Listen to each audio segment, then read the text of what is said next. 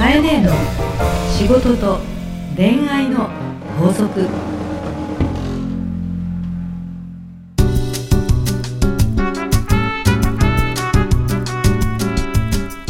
番組ナビゲーターのナグーです。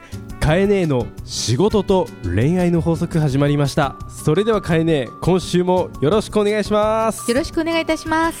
キラキラキラキラキラキラキラ皆さんクリスマスですよ。もうすぐね。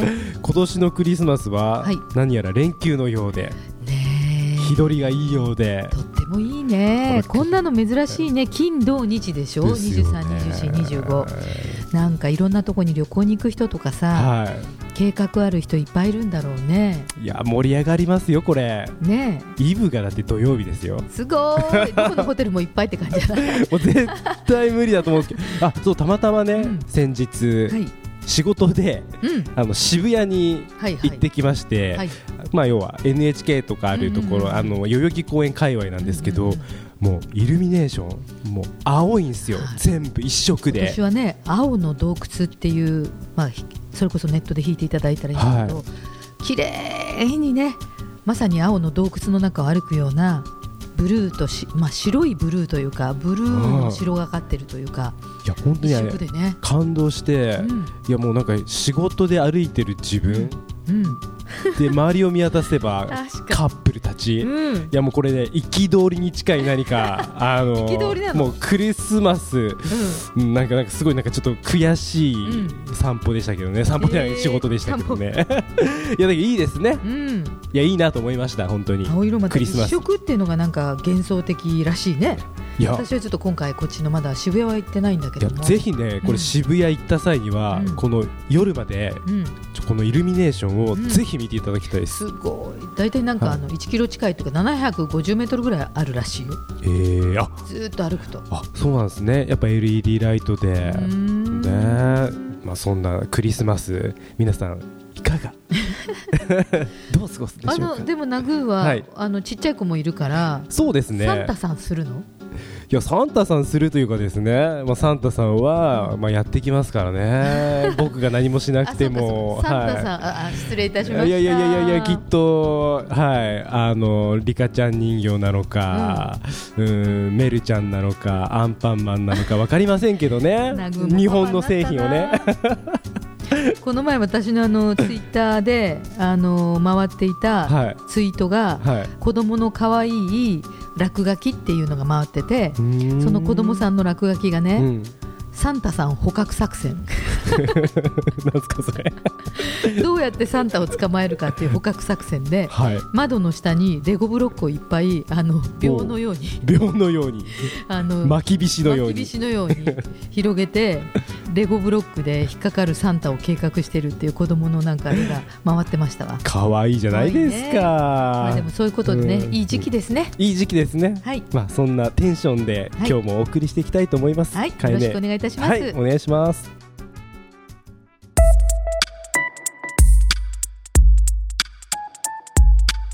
さあ、今日も皆さんから届いたメッセージをご紹介していきたいと思います。ポッドキャストネーム竹下マッチョさん。はい、マッチョさん。はい、マッチョさん。かえねいつもありがとうございます。はい、こんにちは。こんにちは。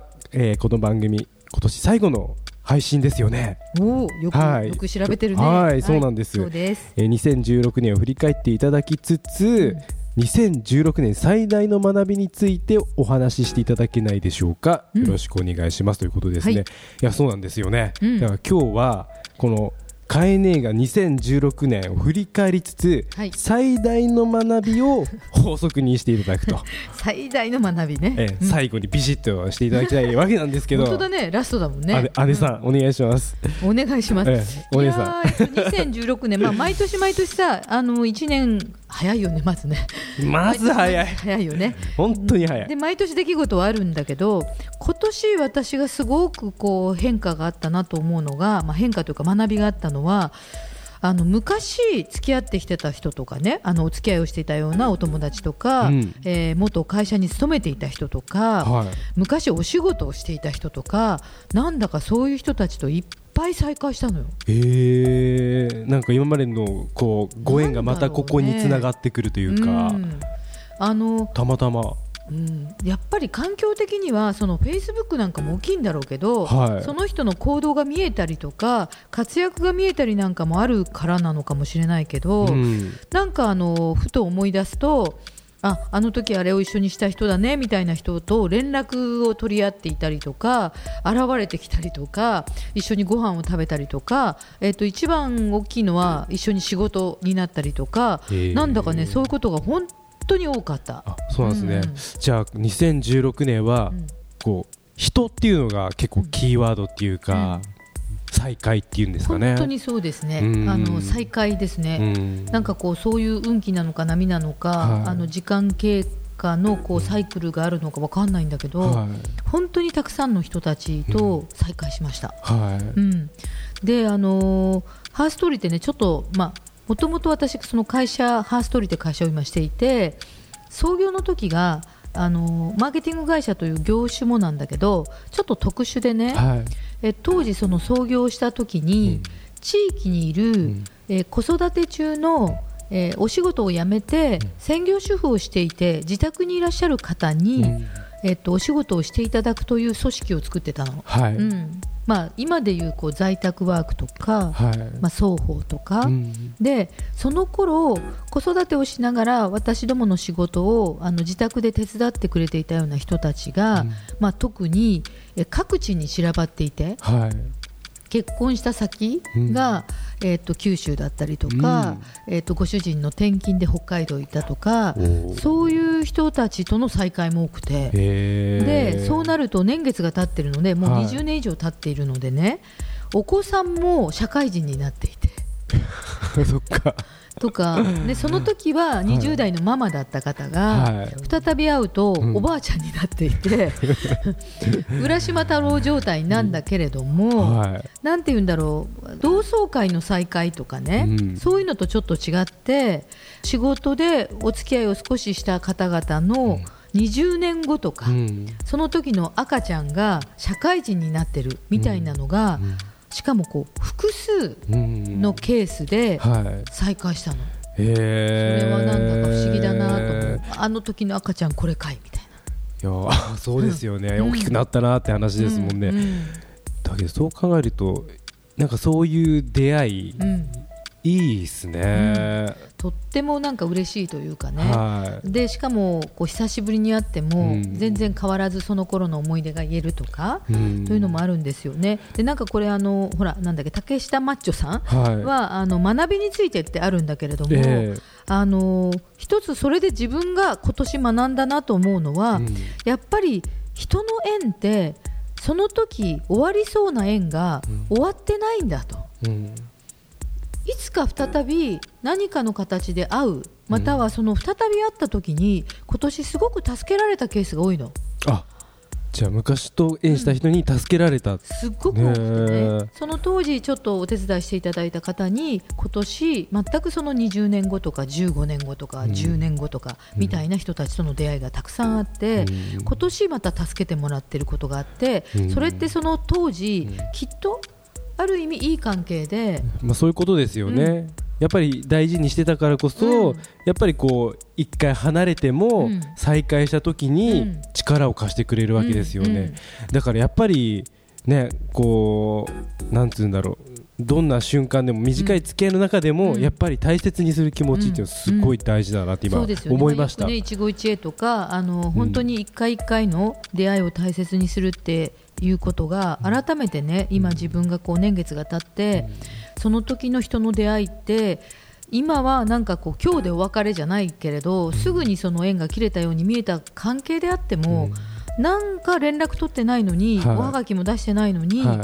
その後10年後に自分を救うとかね、うん。20年後に救うっていうことのはい。縁があるんだなっていうのを、そう思うと、うん。今今日出会ってる人も大切にしたいなってすごく思うようになったのよ。まあ当たり前なんだけど、いやだけどすごい、うん。すごいいい学びですね、はい。本当にそれは伝えていきたいと思ってるし、今会社の中でも、うん。また自分の家族でも、はい。今出会ってる、はい。それが同級生であっても、はい。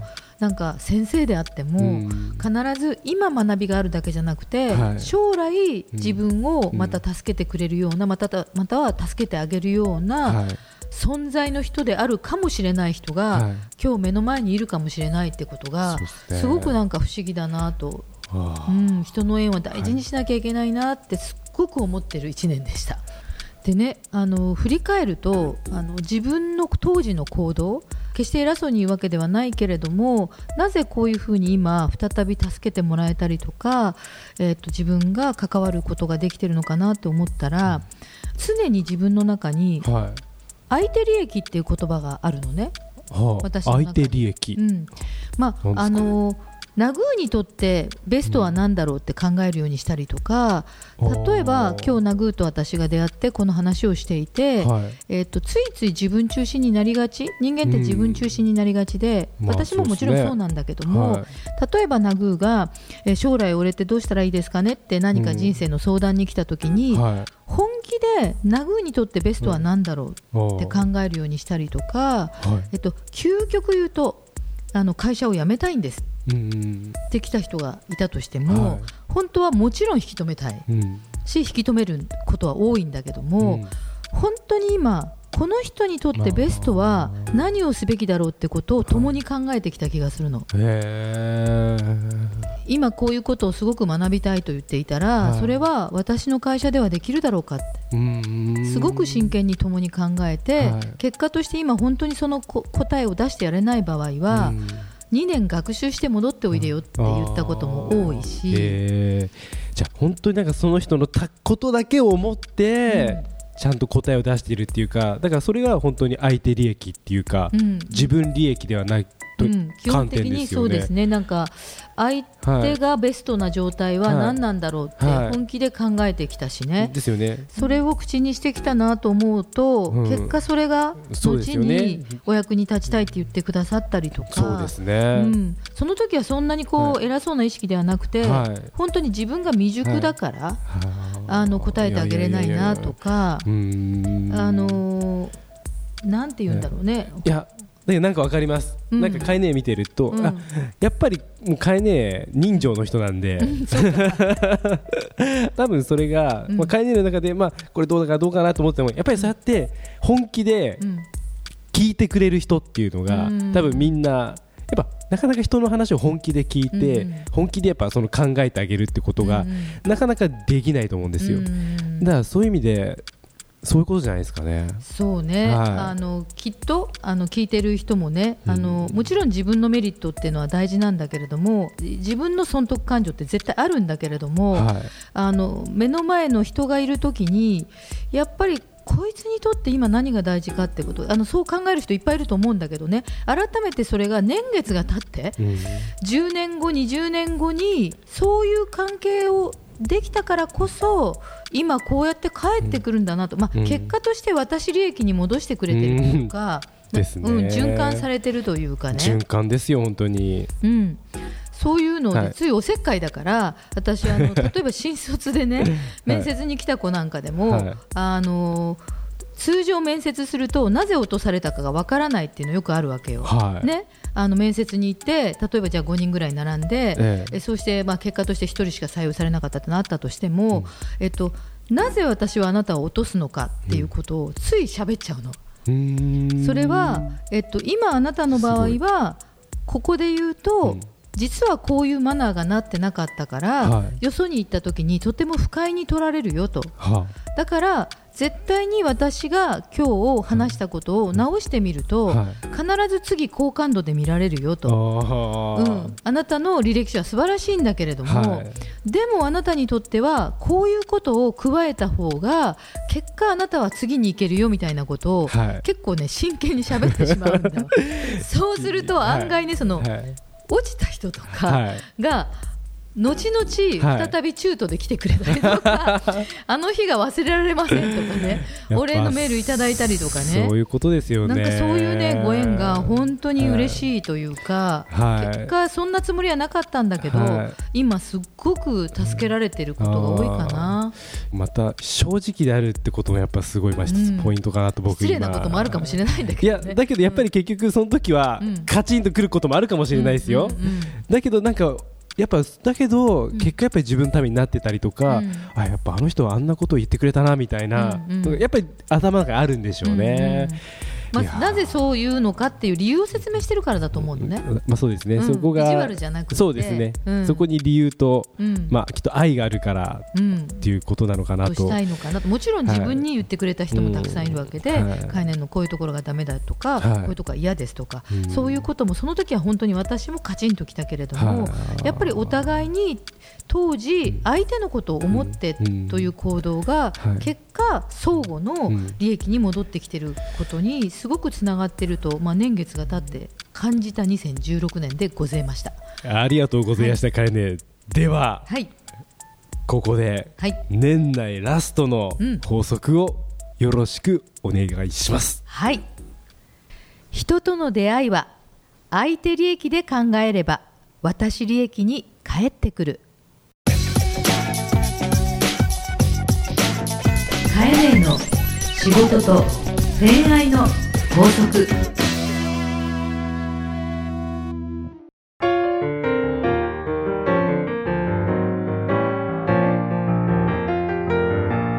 さあということでエンディングのお時間ですがはい。2016年もかえねありがとうございました。はい。ただ僕ね、うん。一つ心残りがありまして何？いやもうね2017年はうん公開収録しましょうね。本当だね。いや面白かったですよ。今年はしなかったね。今年なかったですよ、うんうんうん。まあ、だけど新たにうん。ね、あのこのカエネチームに、うん。まあ、ヤスさんも加わりの、うんうんうんいろいろまあ盛り上がってきましたよね、うんうんゲストさんを呼んだりとか、これ盛り上がってきたんで、うん。まあ、あの2つの番組今ねカエネが MC をしているわけでそうだね。なんかその2つを合同させたうん。公開収録とかね、うんうん。あなんかなるほど。そういうのをほらヤスさんも今 すごい拍手を喝采でみんな順番待ってるわけだからね。ねはい。だからまあそこはですね、うん。ちょっと今年の心残りで来年のうんちょっと希望というところでうん。ちょっと最後に伝えたいなと。わかりました。はい春ぐらいにね3月とかどうかな、あいいですね。正月はあれだからちょっと暖かくなってね。バタバタしてるからそうですね。寒いとこから高くなるところでえちょっと検討したいと思いますね。はい、じゃあ最後にですねまあちょっと2016年の、うん。まあ締めの一言ちょっとじゃあいただいて、い、や本当にね、2016年いろいろあったと思うのよね。うん、政治経済さまざまな。そうですね。と思わない？ありましたね。ね、いろんな出来事があったなと思うなんか世の中のこう外側がうん。ぐらぐらしてたりとか、うん。なんかバタバタしてたりとか、うん。変革を感じた2016年の気がします。はい、うん。まあ、特に私たちは東京にいるから、まあ、これからあと3年うん。東京オリンピックもあるけどもはい。本当にこれから3年なんか幸せにうん。堅実にはいみんなと歩めるようなはい。3年をはい。一人ずつはい。が意識して生きていきたいなとなんか真面目に思っちゃいましたっていう2016年の締めです。ナグ来年もどうぞよろしくお願いいたします。よろしくお願いいたします。では、まあ、皆様からですね、はい。まあ、来年もどしどしこう悩み相談募集しております、まあ、すべてのお便りを番組 Facebook からお送りください。はい、検索で日野佳子ポッドキャストと、えー打ち込んでいただけたらすぐにアクセスできると思いますそれでは皆さん1年ありがとうございました。また来年もよろしくお願いいたします。い。良いお年を